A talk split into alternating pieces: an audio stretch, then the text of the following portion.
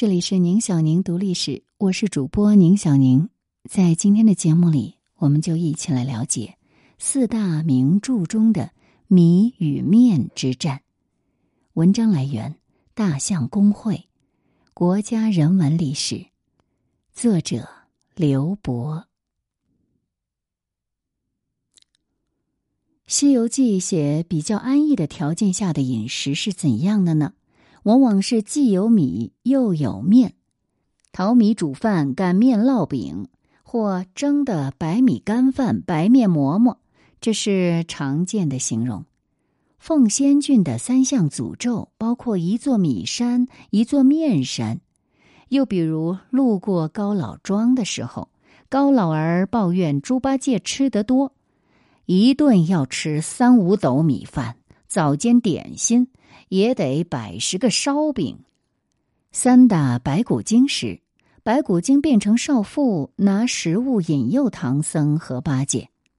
长老，我这青罐里是香米饭，绿瓶里是炒面筋，特来此处无他故，因还誓愿要斋僧。当然，实际上米饭是长尾巴的蛆。面筋呢，则是青蛙、蛤蟆之类。看来这个面筋块儿倒是着实不小。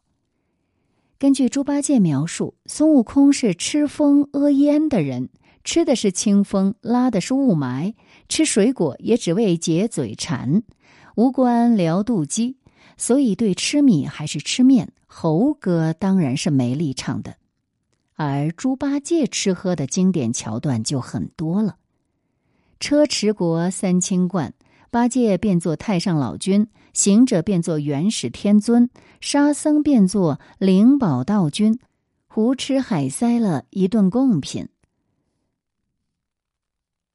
孙悟空形容馒头足有斗大，烧果有五六十斤一个，趁饭无数，果品新鲜。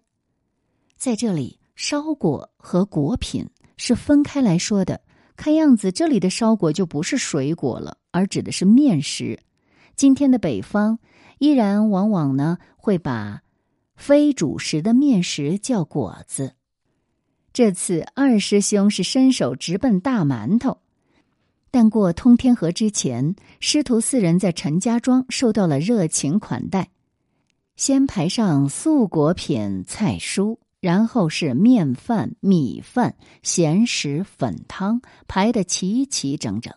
那呆子一则有些急吞，二来有些饿了，哪里等唐僧今晚拿过红漆木碗来，把一碗白米饭扑的丢下口去，就了了。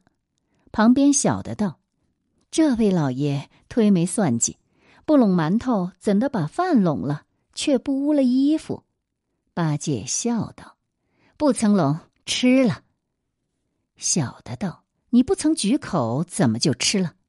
八戒道：“儿子们便说谎，分明吃了。不信，再吃与你看。”那小的们又端了碗，盛一碗递与八戒。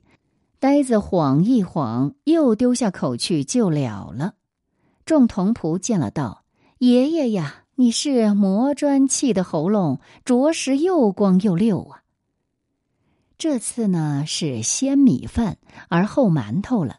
看来八戒只是追求量大，口味倒不挑剔，也就难怪留下了猪八戒吃人参果，时而不知其味的歇后语了。《西游记》里最经典的两个面食段子，都是虫豸类的女妖怪提供的。一个是女儿国的蝎子精，她拿住唐僧，拿一个人肉馍馍。一个豆沙，也就是细豆沙馅儿的馍馍，到唐僧的跟前，蝎子精把豆沙馅儿馍馍掰开递给唐僧，这自然也是暗示你也把人肉的掰开来给我。唐僧在这方面倒是老手，不上当，他把馒头完整的递回去，表示不敢破荤。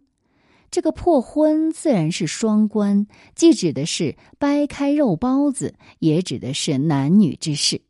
于是蝎子精就问了：前些时你喝了子母河水怀孕，色戒相当于已经破了；又喝了落胎泉水，堕胎根本是杀孽。唐僧于是做了他生平最高明的两句诗：“水高船去急，沙陷马行迟。”其实这些我本来都是拒绝的，但情势如此，我也很无奈呀。这简直就是由馒头生发出人生际遇的感愧来了。从这段对话来看，唐僧对蝎子精拒绝的是干干净净，基本上是智商上的碾压；但在旁边偷窥的孙悟空却听着两个言语相攀，恐怕师傅乱了真性，当即蹦出来搅局。大约猴哥是知道，女人往往是通过被征服来征服男人的，所以他害怕唐僧做人生导师上瘾了，反而把持不住。另一个地方是盘丝洞的蜘蛛精，唐僧化斋找上他们，他们拿出来款待的食物，原来是人油沙炼、人肉煎熬，熬得焦黑，充作面筋的样子；弯的人脑煎作豆腐块片。唐僧便说：“我是胎里素，这个吃不得。”蜘蛛精却还强调：“这就是素的呀。”现在路边撸串很有吃到人造肉的风险。其实明清之时，素菜荤做就已经十分流行了，而寺庙里面尤其多此道高手。这是僧人仍馋肉食，蜘蛛精呢却反其道而行之。我们知道，蜘蛛的丝液是一种粘性的液体，主要由丝蛋白组成。所以，蜘蛛要吐丝，非大量摄入动物蛋白不可。这七个蜘蛛精吐出来的丝有鸭蛋粗细，咕嘟嘟的蹦欲飞吟。生理需求已经决定，他们是不可能吃素的，但他们仍然存着一份要吃面筋豆腐的向往。真可谓，我吃人，我玩捆缚，我霸占人家澡堂子，但我知道我是好女孩了。这句比较搞笑，霸占人家澡堂子，指的是蜘蛛洗澡的这个着垢权本来是七仙女的。再来看《红楼梦》，宁国府的戏台上演过孙行者大闹天宫的戏，贾宝玉对这部戏的观感是：繁华热闹到如此不堪的田地，他勉强坐了一会儿，就赶紧跑开了。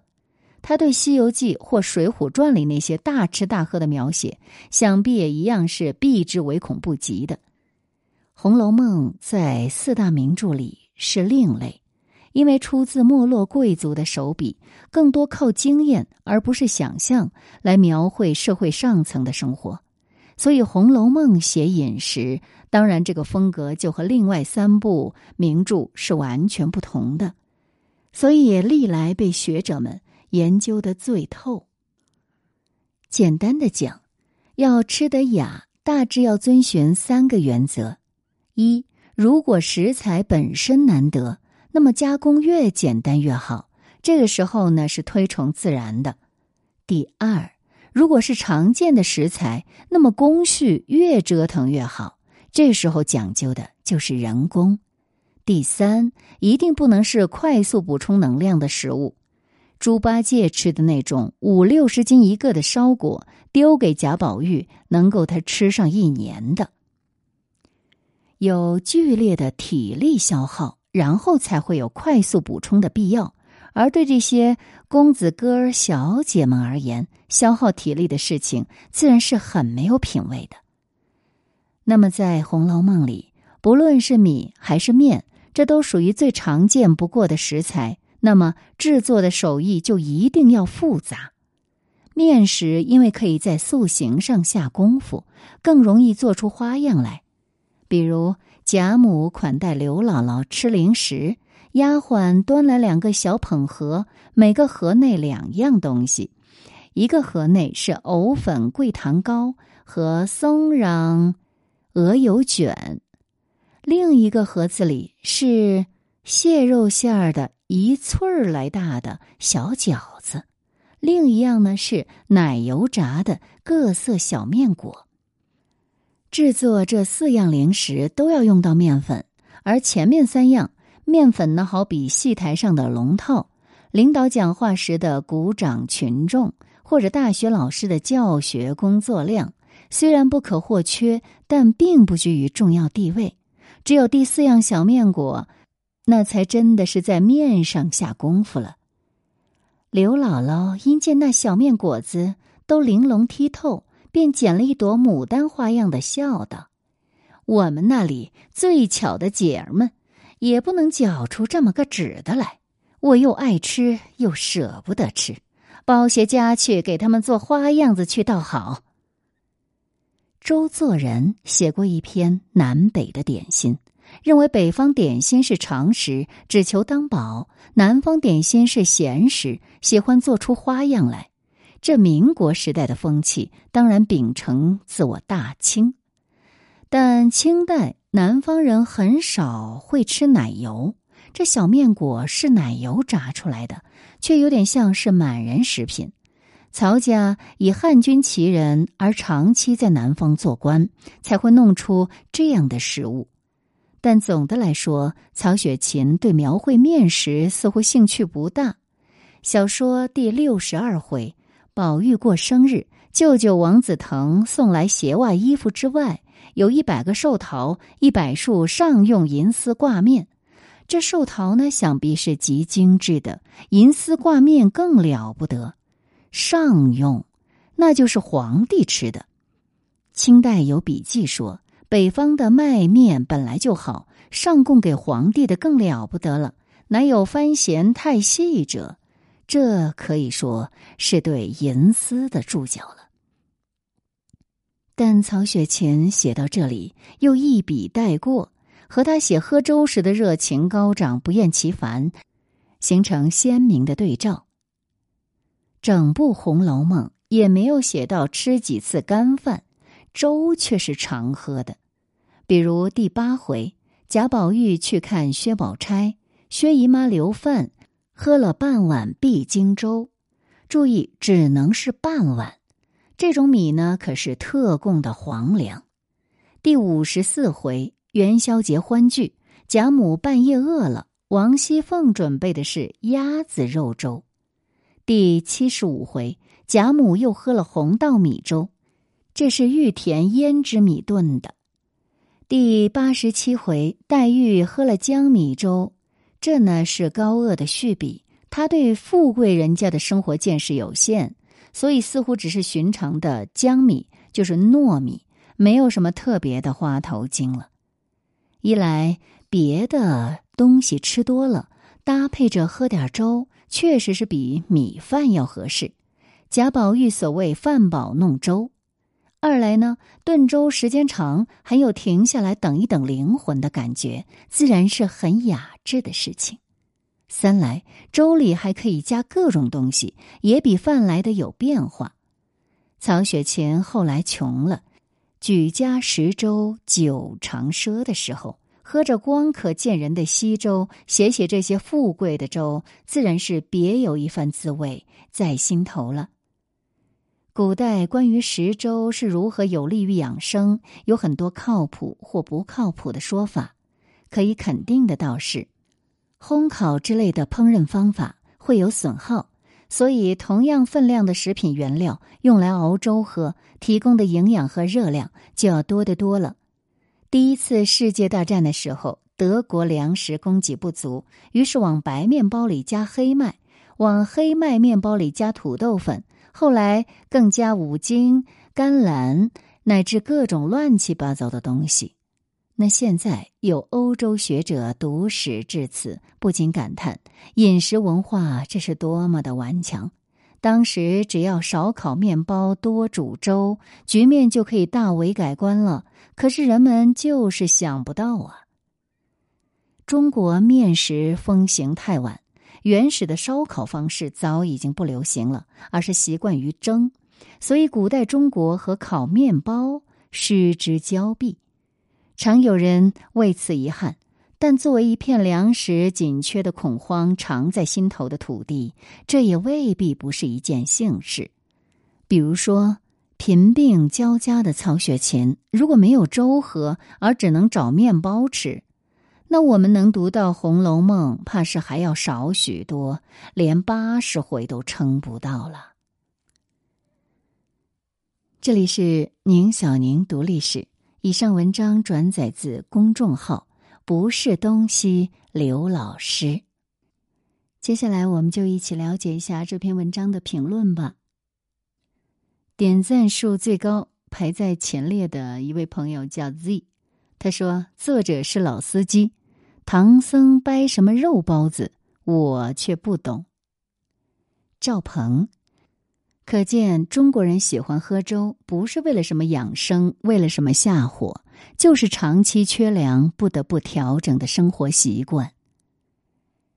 燕回南方，制作这四样零食都要用到面粉，但前面三样。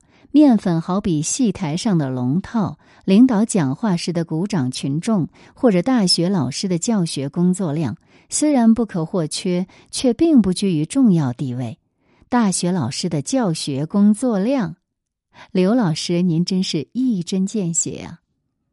弗洛伊德，反正旧版《三国演义》官渡之战，袁绍被打败后满地扔玉米棒子的场景太假。还有朋友说，《红楼梦》里的饭那真是很有趣。不提那些复杂的菜谱，就说一碗绿莹莹的碧京米饭到底是什么样子的呢？一个二等丫头下午随便吃个饭，也要吃杏花胭脂鹅脯，配上用的碧京米饭，还嫌油腻腻的，吃的和宝玉类似，看着都饿。还有常见拿茶泡饭的吃法，很奇怪。我印象最深的是老太太说：“那野鸡还有就炸两块来，咸浸浸的吃着有味儿。那野鸡崽子汤虽好，就只补对稀饭。吃饭并不总追求奢华，越平淡越反衬出富贵。”还有朋友评论道。水高船去急，沙陷马行迟。这句话也是双关，水高和沙陷吧。我倒觉得唐僧有可能是真的不解风情，面对蝎子精，女儿国王摸得我摸不得的娇嗔，不知怎么打好，借谐音梗化解尴尬罢了。胡到北方上大学的时候，同学请我吃炒饼。我一看，这不是炒面吗？樵夫沉默是金，看了看厨房的一袋米半袋面，知道能吃更久的办法了。